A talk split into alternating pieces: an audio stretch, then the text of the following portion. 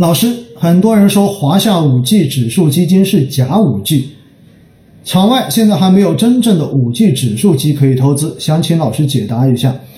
那么这个问题呢，有二十七个点在。实际上呢，我已经用文字做了一个回复。我的回复是什么呢？我说，说它是假五 G 的逻辑是什么？是因为看到它的成分股里面没有写五 G，不是手机厂商，所以就觉得它不是五 G 指数吗？大家要知道哈，五 G 指数编制本来用的就是跟五 G 相关的上下游行业所有的这一些相关公司来编制。成为的一个指数，所以不存在说什么是假五 G 指数。如果有人说这是假的，无外乎就是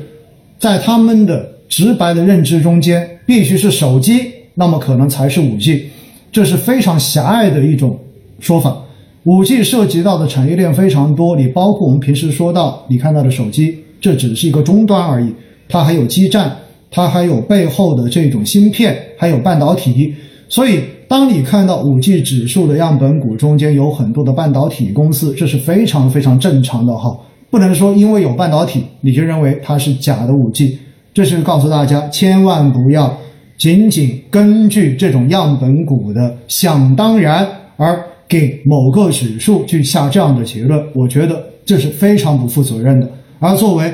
普通投资者来说，我们自己要对于相关的这种东西有一个比较清醒的认知，好不好？好，第二个问题，有十个点赞的老师，请问最近中证五百基金怎么这么差？已经亏了快百分之二十了，还要扛吗？在犹豫着要不要终止定投了。那我给到的答复呢，是我自己的中证五百现在是赚钱的哈，而且大家也知道，我的中证五百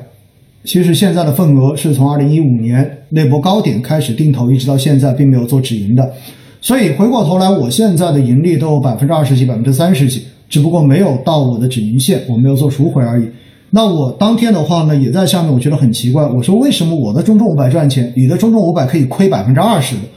当然，我看到这个朋友后来回复了一下，他说他反思了一下，他是七月一十四号买的，而且亏百分之二十，大概率当时还不是定投的，估计还是一次性买入的。那这样子。在过去的这段时间，市场在这样子反复震荡调整过程中间，本来中证五百还是属于偏成长一些的，它并不是偏周期的。整个市场在过去几个月周期的这种复苏非常的明显，而成长本来就弱势，那一次性在高点买进去，到现在亏钱，这是理所当然的事情。如果你在七月十四号一笔买进去，到现在居然还没有亏钱，那我觉得这才叫做天理难容哈。实际上，在这个过程中间，我一直跟大家强调过，坚持定投，定投不会因为浮亏就要把它给终止掉。那为什么经常会有朋友说，哇，这个东西我投了这么久还在亏，我就想把它停掉？说白了，还是大家根本就没有领会到定投真正的作用是什么。我觉得大家一定要去理解定投，定投本来就是利用市场的波动，越跌越买，这样子来有效的拉低我们的持仓成本，这才是定投的真谛。如果发现有浮亏，马上就把定投终止掉，那到最后你买的份额全部都是在高位的份额，那你又怎么可能赚得到钱呢？所以定投最不能犯的错误，前面专门有一集跟大家讲过，叫做那就是低位停扣。所以关于这个问题再强调一次，好不好？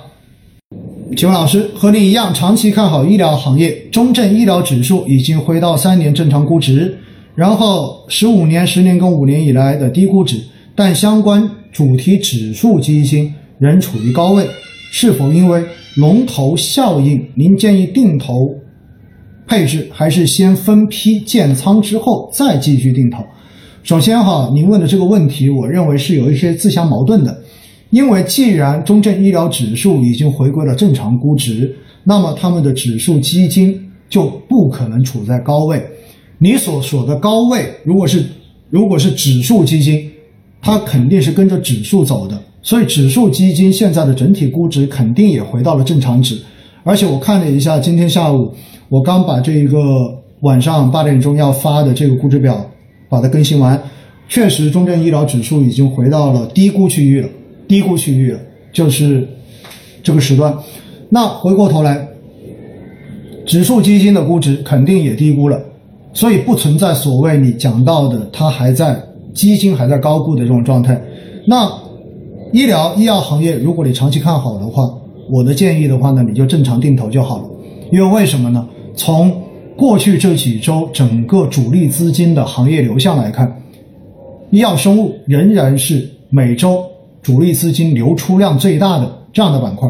而且呢，整个医药生物板块的估值现在仍然不低，所以呢，我的建议，你长期看好，你就正常定投，也不需要说先买一整笔进去，然后再去开始定投。实际上这种做法呢，就是做一个择时，想说所谓抄个底而已，对不对？我不建议这么做哈。包括我自己定投博时的医疗保健，我也是正常的每周四在扣款而已，所以呢，也并没有说我先买一笔或者怎么怎么样。大家要知道一点，先买了一笔进去之后，如果市场没有如你想象一样的就开始往上涨，而是直接往下跌，